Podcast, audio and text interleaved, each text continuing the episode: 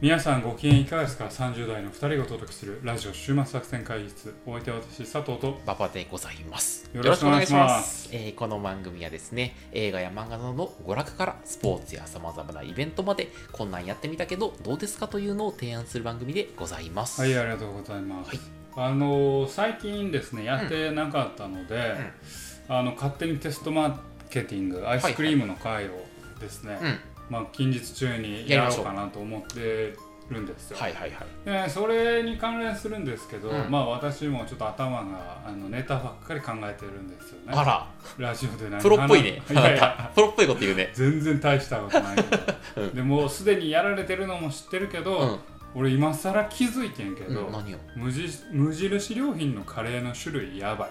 あ、そうなん？もうめちゃめちゃ種類ある。へー。ほんであのざっと20そんなんあんの？十数種類。十数種類ある、あマジか。うん、ほんでこれ勝手にテストマーケティングのネタにすんのどうやろうな え、とカレー一緒に作る大変やで。考えてんやいやレトルトトカレーよ。あー、レトルそうかそうか。トカレーやか。らうんうんうん。けど食えへんなと思っああ、確かに。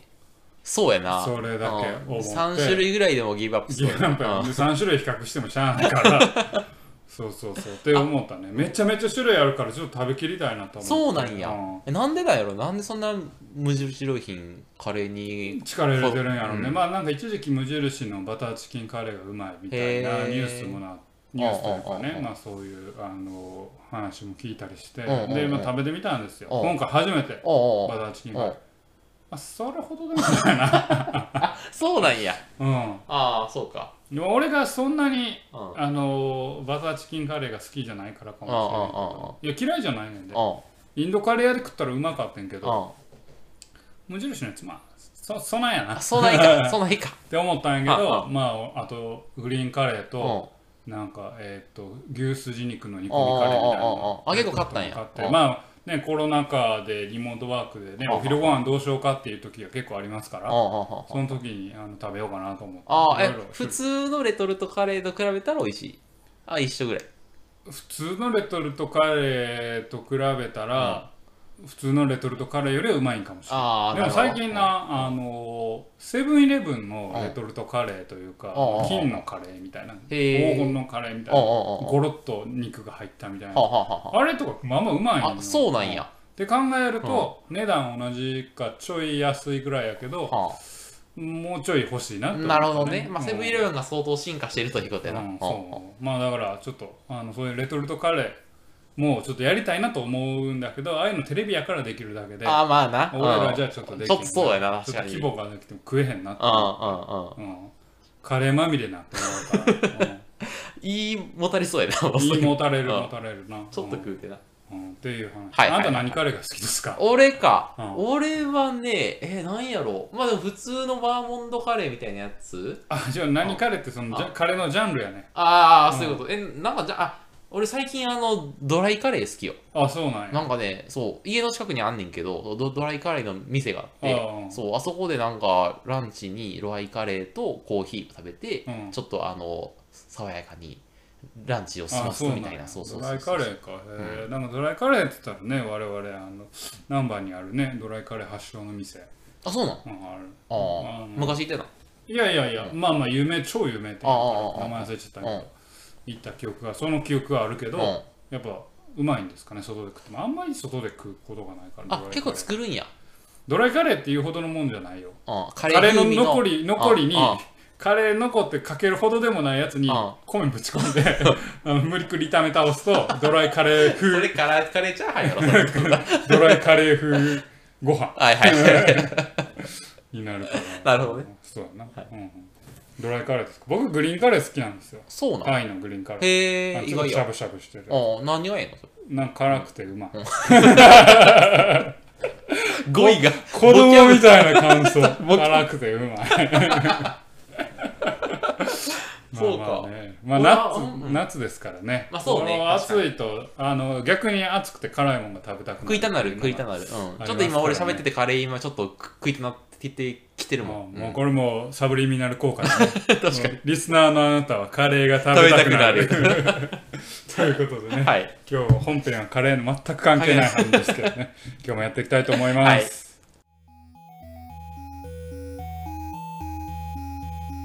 さあ今日も会議を始めていこうかなと思いますが。はい今日のテーマは何でしょうか？え今日はですね、はい。まあ、最近ちょっとあ、ま、映画の話を全然してなかったなまあ言われてみれば、うん、ザ・ボーイズもドラマやったしそうそうそうそうちょっと映画がなかったんですけど、うんうんちょっと映画の話をしようかなと思って。はい。あの最近、えーまあ、緊急事態宣言ですけど、うん。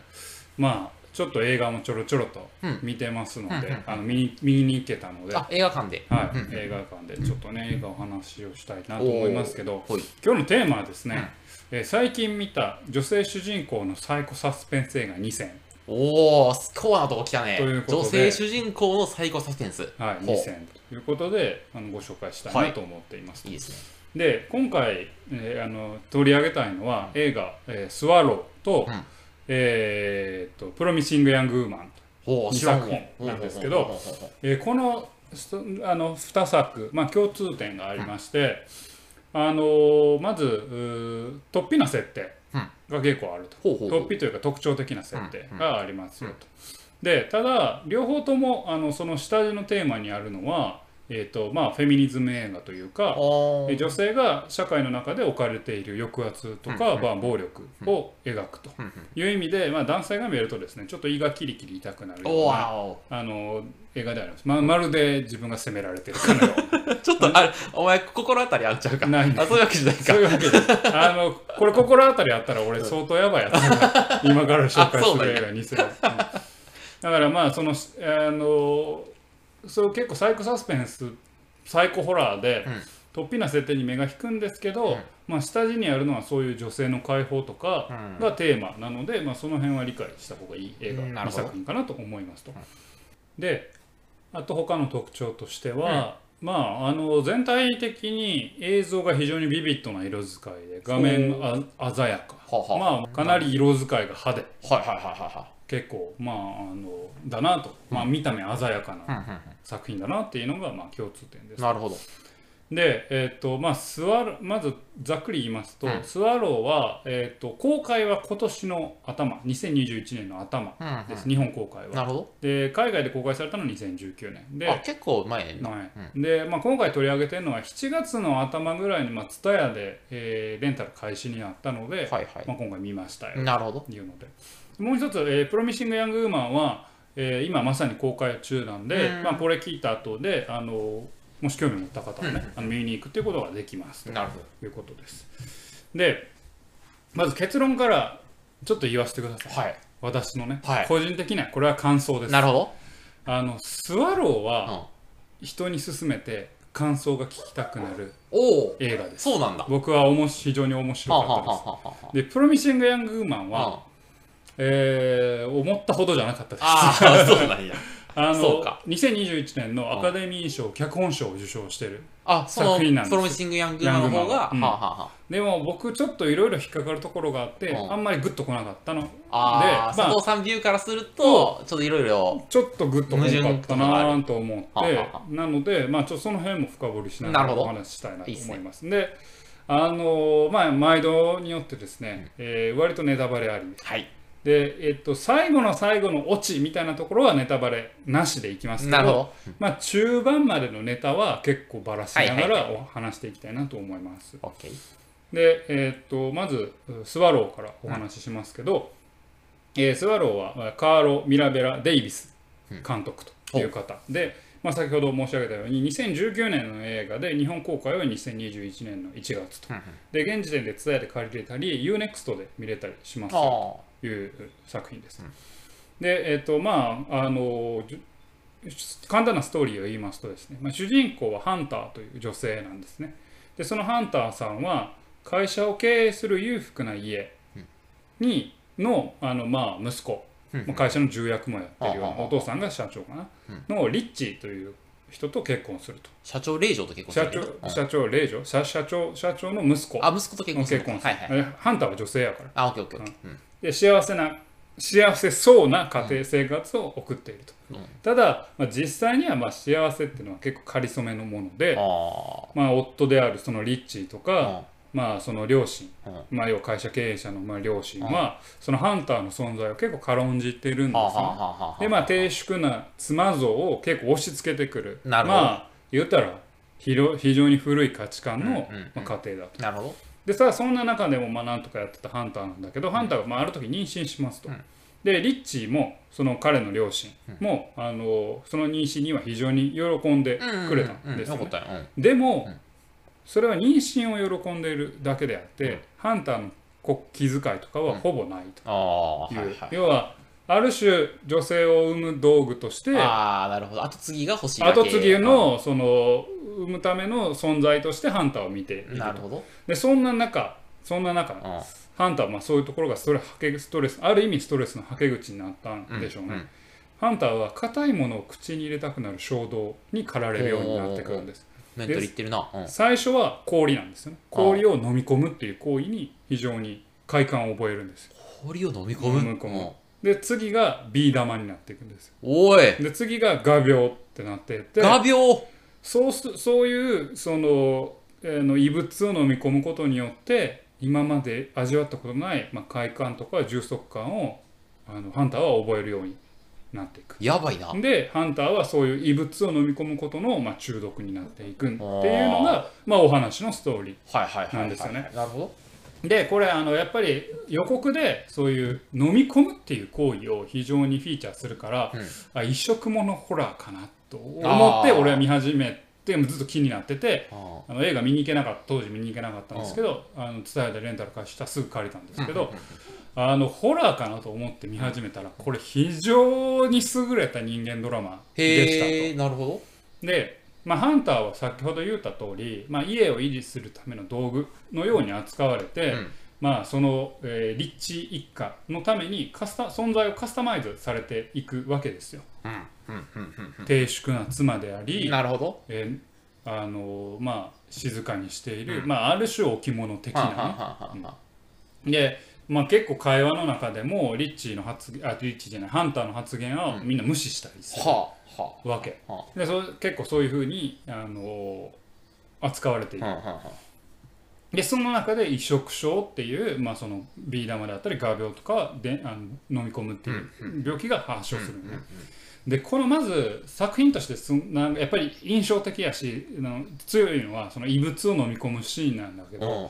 これはマジで怖くて、うん。痛くて、うん。かなり見応えがうんあるシーンです。もう聞いてるだけでもね、痛いもん今。で気持ち悪さと、うん。その痛々しさが、うん。そのミックスしたこれもうあの見てる人に対してうん。こう痛くなる、あのあの感覚。ん。これ何とも言えないんで、うん。ここがまずあのいいというか、あの映画として一つ成功しているかな。あー。観客に対してそう、うん。痛みっていうのをこう伝えられてる、うん。すごいいいシーンかなと思うんだけど、これがやっぱり象徴的に考えたら彼女がいろいろ飲み込んでしまっている思いの表れなのかなあと要は自分の発言も無視され、うん。うんえー存在も軽く扱われうんうんうん。おしとやかな妻を妻母まあうん。母になるんだけど、うんを像を演じなければならない。うん。押し付けられた役割に何にも言えずうん。辛くても飲み込むしかない。それを象徴した行為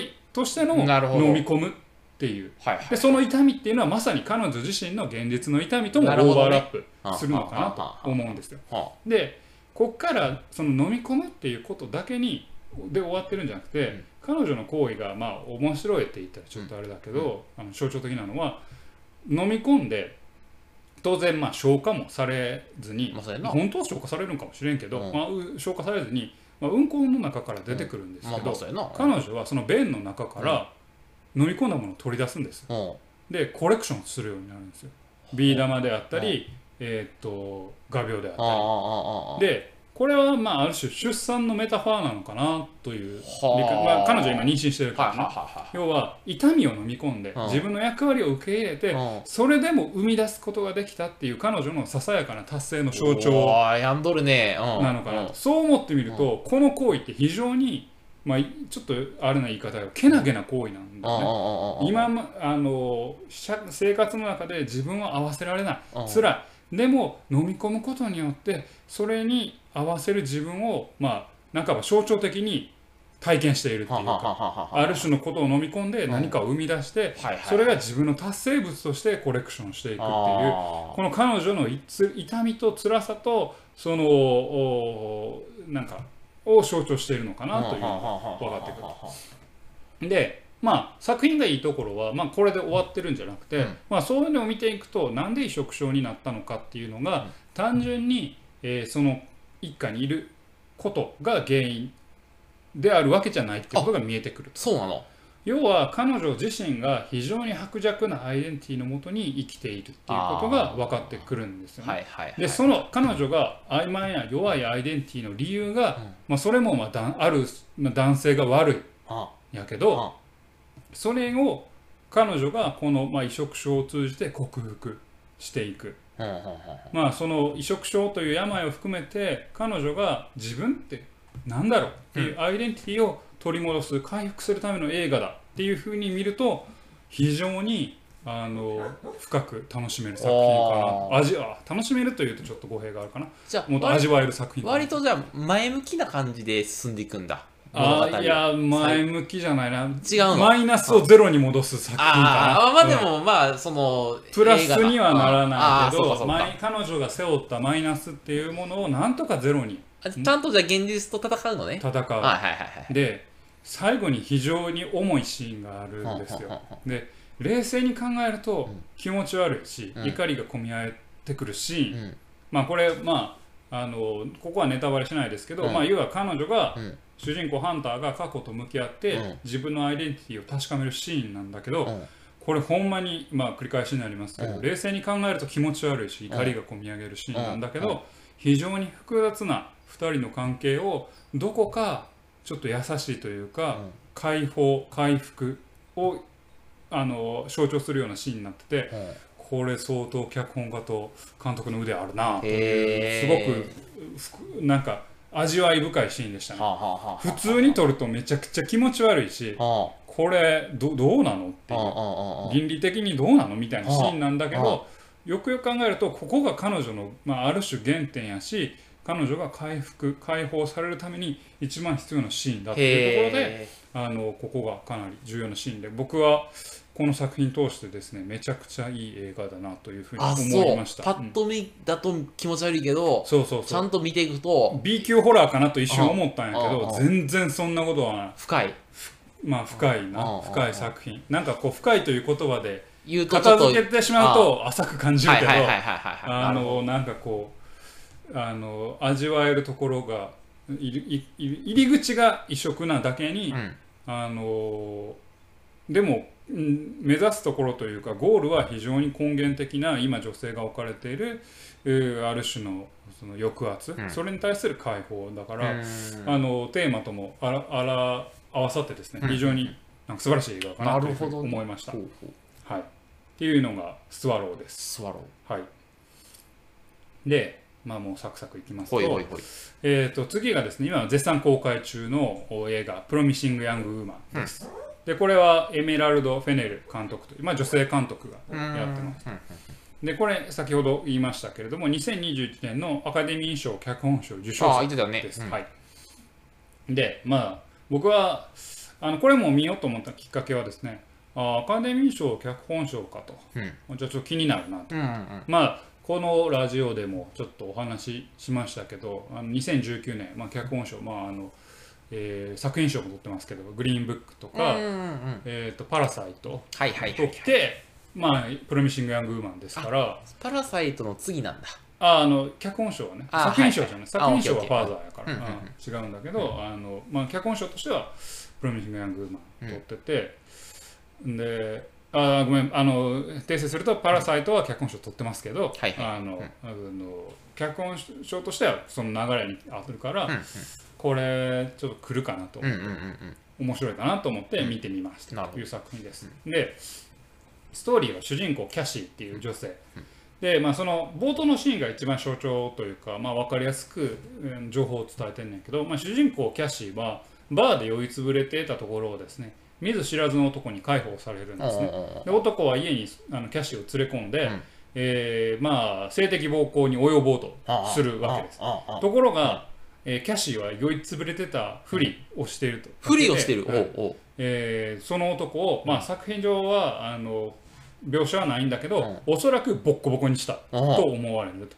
あで実はキャシーっていうのは、うん。そういった、まあ、あの酔いつぶれたふりをして、うん。そういう自分を甘い言葉で誘ってる男を、お懲らしめるうん。仕置き人の活動をしていると。いうことがまあ分かる立ってんな。うん。であでキャシーはですね、うん。であのーあると、まあ、キャシーは今コーヒーショップで働いてるんですけど、えーとまあ、コーヒーショップで働いてたら、まあ、医学部時代の友人に再会するんですよね。お医者さん。うん。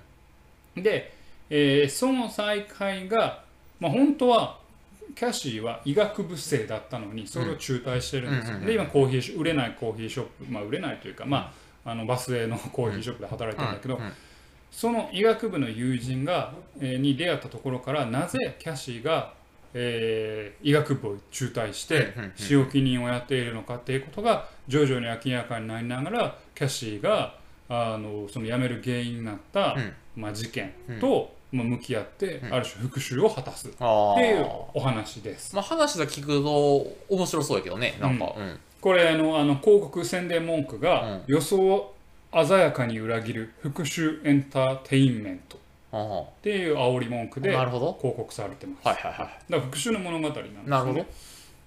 で、あのまあ脚本賞を取ってるからまず脚本的な観点からちょっと言うと、うん。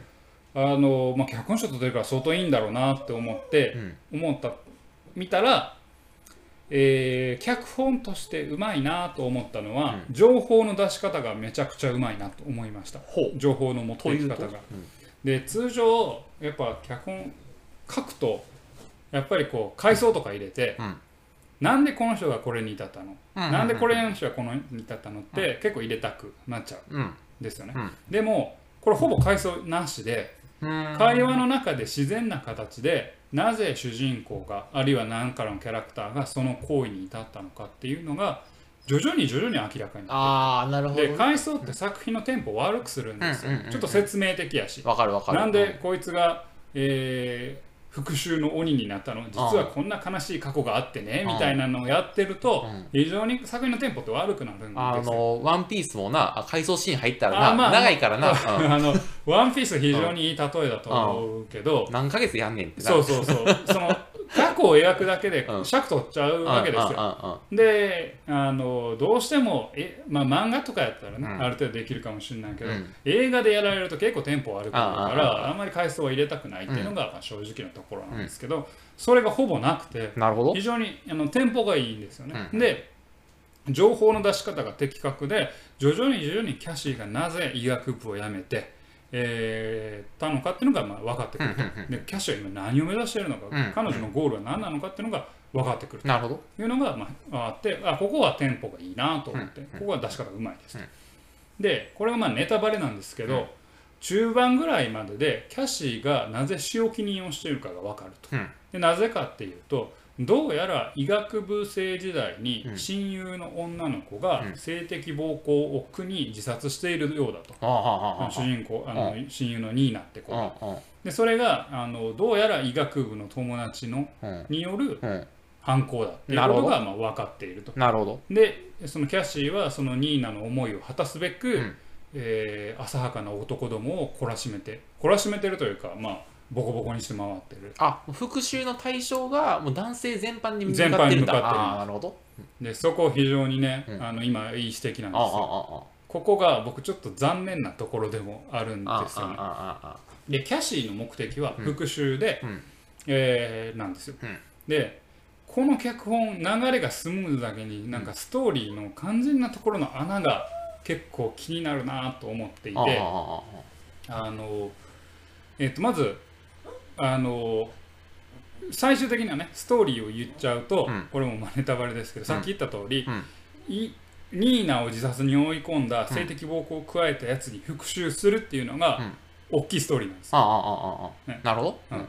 で最終的にそいつに復讐をただ今のキャシーの方向は男全般にうん。罰を与えるっていうそういう仕置き人をやってる。だからこっちに戻さないといけないじゃないですかああまあそうやな。今うん。男全体から本来の復讐に戻さないといけないから医学部の流れ作んないとうん。ねっていうことでうん。その医学部時代の友人、まあ、男性ライアンっていう同級生同期生ライアンが訪ねてくるんだけど、うん。ライアンはキャシーに6年間片思いをしていたらしい。ああ、はいはいはキャシーが辞めてから。でキャシーは最初男嫌いというかもう男なんてクソと思ってるから、えーライアンのコーヒーに唾吐いたりうん。するわけ。うん。目の前でね。うんで何もかかわらず、んライアンはやっぱキャシーにをデートに誘うっていう、うん。うん。うん。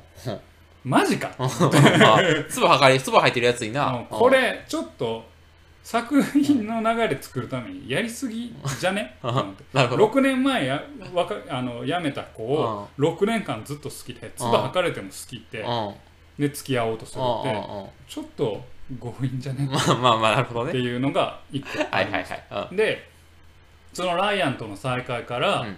えーキャシーの復讐が、うん。その男全般から、うん。えー事件を起こした者たち、で具体的にはその事件を起こした男だけじゃなくて、うん。それに関わった弁護士あるいは女性だろうとそれに関わった学長とかも復讐の対象として見なしていく。はいはいはい。だけれども、ん。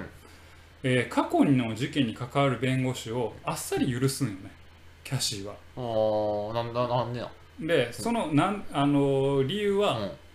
キャシーはその仕置きをするときに、うんその過去の事件に対して仕置きをするときうんに、ニーナの名前を覚えているかどうか、うんニーナの事件を食いているかどうかが結構鍵なんよ。ああ、なるほど。うん。だで、えー弁護士だけはニーナのことも覚えていて、うん。その事件を食いているんよ。はいはいはいはい、なるほど。だから許すんよ。はあはあはあは俺でもこれご都合じゃない？って思って6年間世間の男、うん関係なくうん。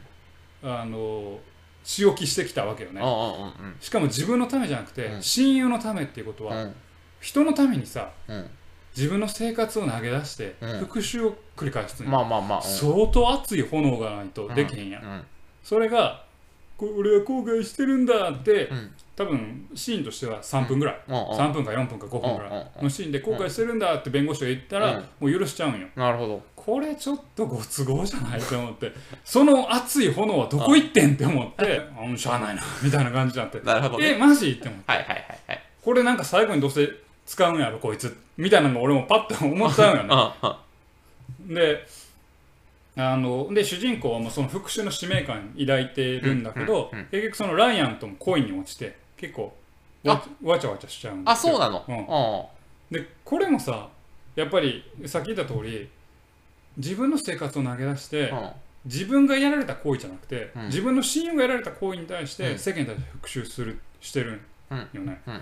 でそれができるってことは相当熱い思いを抱えてると思う、まあまあまあまあ。自分がやられたことに対して熱い思いを抱えるのはまあ分かる、で自分でも自分じゃない人に対してでも許せないって言っなるほど。てやってるってことは相当熱い思いを抱えてる。ん相当な憎しみなはずなでも恋したいからライアンと恋しちゃうんよ結局、うん。なんかキャシーのキャラクター像よく分からんってなって思ってああはいはうん。い変なやつなん？それともなんかってことね。そう、うん。なんか仕置き人として、うん。この子は何を目指すんだろううんっていう、うん。なんかこう本当はさなんかこうそこをもっと描かないといけないんじゃないのっていう、うん。うん。仕置き人として熱い思いを持ってるよキャシー、あニーナの死が許せないうん。うん。うん。うん。うん。わけですよね。うん。うん。ででもまあ例えばじゃあライアンと恋してもいいよ、うん。恋したとしても、うん。そこって非常に矛盾してるじゃん、うん。今まで嫌いだった男ねそのお女性を食い物にする男、うんうんうんでも自分の声これって結構まあ矛盾した感情だと思うんだ。よ、うん。で矛盾した感情自体はいいと思うよ。それは人間だから、それを描くのが映画だと思うし、うんうんだとしたらここをもっと煽らないと。矛盾した葛藤を煽らないと、うんもったいないし主人公の信念どんだけ浅いねんって思う、はいはいはい6年間復讐で生きてきてるうん。女が、あなんか片思いの男にあちょっと色目使われて、ああのなんか恋に落ちて、はあ復讐なんてもうなんかいいかなみたいな感じになってんのって、うんは？と思って意味あらへんやんと思って俺なんかちょっとなんかなるほどね。キャシーのキャラクター像がなんかこういまいちやなっていう。あのあれでしょ？佐藤さんあの守備一貫してない人がちょっとあんまりと得意じゃないからだよきっと。そういや あの守備筋が通っとらんと。ちゃうねんあいつは筋が通っとらんってこと違う違う。筋ちゃうねん。筋の問題ちゃうのちゃうの。いやだから人間の矛盾は絶対あるかうんらそれは書いたら面白い。うんうん。けど矛盾こそがうんやっぱ面白いところで、はいはいはい矛盾をちゃんとかからないと意味ないやん。あ、だからあれでしょ？その A という信念と B という信念が、そのぶつかった時に矛盾が起きる。そう、そこを描くのが面白いんやけで、そど、のキャッシーは A の時は私 A って言って、B の時はやっぱ B って言って衝突しないのよ。そうそうそう。なぜなら筋が通ってる。自分の都合のいい信念をうまいことキョッキョッキョッキョッって言って、そう、あの、っていう感じなんじゃないの？なんかうん。そこが俺ちょっとうーってなるんだよ、ね、あーそういうことね。はいだからだからこれが脚本がうまいって言われてるけどあマジマジかってあ思うんあ、はいはいはいはいはい。なるほどね。なんか、うん、なんかあんまりキャラクターが、うん。なんかこう結構ブレてんじゃないの？って思う。であのいやいいいいところももちろんあるその情報の出し方もうまいし、うん。そのニーナっていう名前を覚えているかニーナの存在を覚えているかどうかが一個彼女の復讐の鍵としてるのも、うん。まあ、割と面白いと思うんですよ。彼女の存在を忘れること自体が罪なんだっていう。ね。うん。であのその弁護士は忘れてなかったからうん。罰せられなかった、えー忘れてたやつらは全員罰せられるみたいなのとかは、まあまああの使用記人のルールとしては面白い面白いというかおもろいんやけど、なんかそもそもでもこの恋愛パートで矛盾起きちゃってるよねみたいな。俺さこれさネタバレになるかもしれんから、ちょっとい言えない場合は言えないんだけど、俺これ最後の終わり方すごい大事だと思ってて、まあもちろん大事ですよ。あのキャキャシーが罰せあの罰せられて終わるのか、うんそれともなんかあのちゃんちゃんっつって結局幸せになったよって言って終わるのかによって、うんなんかね全然メッセージが違ってくると思うのよ。はいはい、うんそれはやめときましょう。やめときますか。うんさすがにもう最後の最後のなるほどね。うんはいはいはい。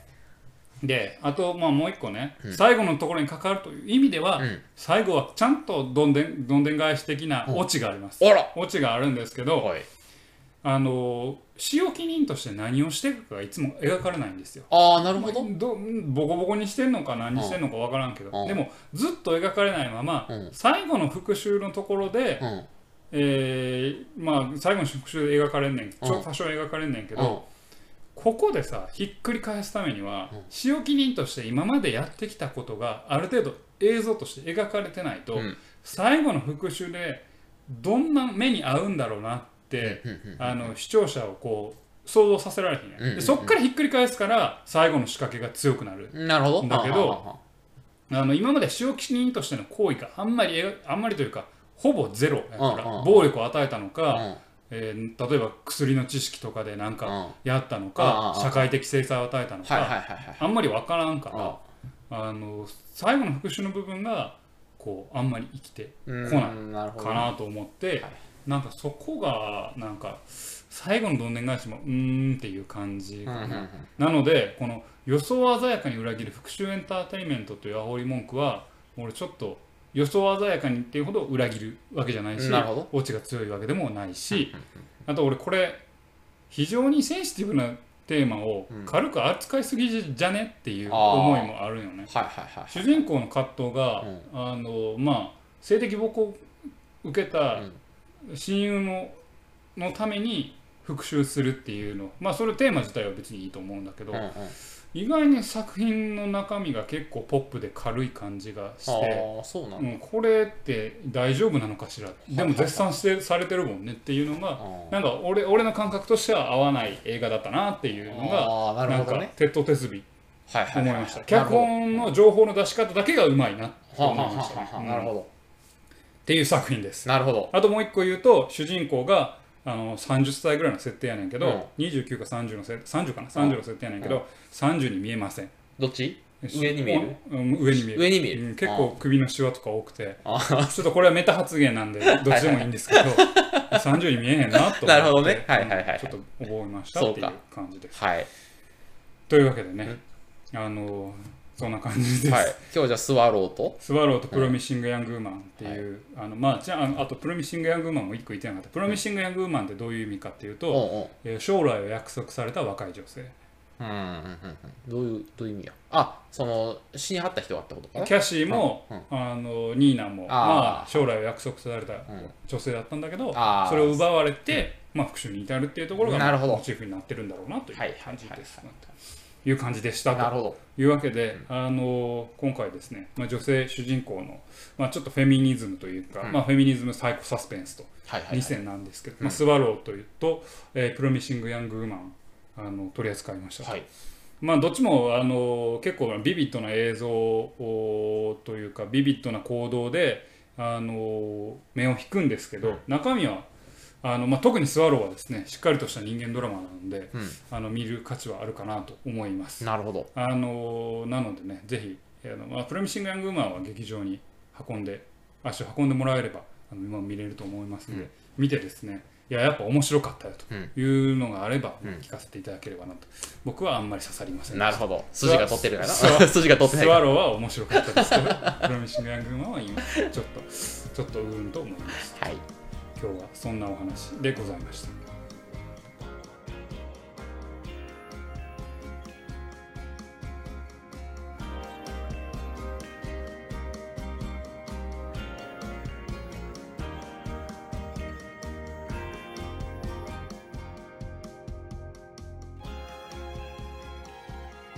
終末作戦会議室でお便りをお待ちしておりますお便りはポッドキャストのメモ欄に記載されたリンクよりアクセスいただき、終幕作戦会議室ホームページ、メールフォームよりお願いします。またツイッターもやっています終末作戦会議室でぜひ検索くださいお便りはツイッターでいただいても結構でございます。はい、ありがとうございます。あの実はですね、私、映画をもう一本見ていまして、あら。あのそれはそれで扱おうかなと思ったんですけど、うん。実際、中身ゼロで、中身ゼロ？うんうんあの扱うほどでもない なと思っあ、そうなんだ。た映画を、うん。あのエンディングではあ話させてあ、いおいおいおいおいおいたとあ思います。であの今回ねスワローとプロミシング・ヤング・ウーマン、まあ、女性が主人公で、女性の抑圧とか女性に対する暴力を描いた映画だったんですけど、うん。逆ですね。逆。あの冴えないおっさんが、うん。あの活躍する映うん。画ああ、好きよ。っていうん。う「ミスターノーバディ」という映知らんわ。うんうんすねうん。あのもうちょっと終わってるかもしれないですね、うんうん。あのつい6月7月までやってた。まだやってるかもしれないですけど、うんうんうんあの映画で、うん。あの冴えないおっさんがですね、実はあの昔えー CIA だか、まあ、軍隊だかの会計士っていう、うんうんうん。まあ、仕置き人。仕置き人やないか。うん。まあ、あの処刑人みたいな仕事をしてたんですでも実際その仕事を辞めて、うん。えー些細なね日常生活を送ってるわけ、うんでその日常生活を送っててもでも実際息子とか娘とか妻とかにはなんかないがしろにされ、うん冴えない感じだったんです。ああるところから実際はその自分のあの正体がね、うんそういうことがあって、うんあの分かって、んあのマフィアをぶっ潰すっていうおお。あの頭ゼロあの思考ゼロで見れる映画なんですけど なるほどね。あのまあまああの見て、まあ、それなりに、まあ、こういうエンターテインメントやっぱこういう感じやなっていう。だからあれでしょ、その、あの、日常生活で辛い思いを知ってるおっさんが留飲を下げるための映画。そうそうそうう。んそううんだからあの面白いも面白くもなくて。いやまあまあまあまあ面白いねんけどあの別に脚本がすごいとかあ メッセージ性があるとか。メッセージ性があるとかうんそんなことは度外視して。見るべき映画かなと思って。まああのエンターテインメントとしてはまあ面白いか。なと。あのスーパーおっさんは確かに強いねんけど、主人公のおっさんはね、スーパーマンじゃないから、うん。あの、えー結構傷つくんよ。なるほど。うん。うんあのダイ・ハードみたいな、まあ、ダイ・ハードでブルース・ウィリスがやってるジョン・マクレーンみたいな、うん。傷つきながらでもあのボッコボコにしていくみたいな。だから、まあ、そこの快感はあるけど、ん。まあ、ストーリーもテーマもゼロだけど まあまあ見れる映画で、なるほどね。あのーちょっと面白いなって思うのは、うん。えー主人公のお父さん役で、うんえーっとえーっとやばい名前ど忘れしましたけど「バック・トゥ・ザ・フューチャー」のドクをやってたなんとかボイドさん。が出てるんですよ。すげえおじいちゃんやけど、あの普通に出てて、うん最初気づかへんねんけうんうんど、うん後で、ああの人やって気うんうんうんづくから、そういうところもあの見てください。なるほど。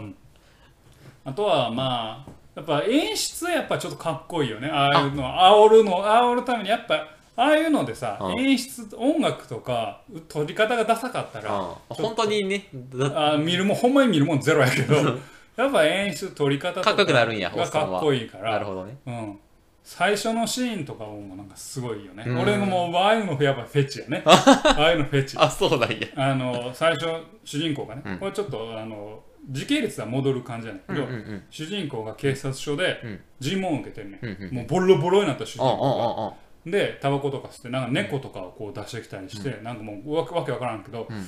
お前の名前はって言って主人公がパッて喋りそうな時にタイトルバックが来て「ミスターノーバディ」って出てくる。ああいうのおたま前らんよね。のお前のフェチをついとるな。フェチついとる。もうああいうタイトル出されたらもう俺のフェチドキドキしちゃう。ドキドキしちゃうこれ主人公が喋りそうになる時にこうボーンって出てくるのがもうたまらんよね。なるほどね。うんたまらんまあでもあのうんテーマは何にもない。まあたまにはそういう映画見るのもいいじゃん。そうそうそう。ああいう映画はああいう映画の価値があるう。んうんうん。ぜひあのこっちも見てくださはい。いってい。う映画でした、ミスターノーバディ。ミスターノーバディ。ですね。はい。えーというわけでお送りしてまいりました。ラジオ週末悪戦会議室。本日はこれにてお開き。お開き。お相手は私佐藤と。馬場でございました。また聞いてください。さようなら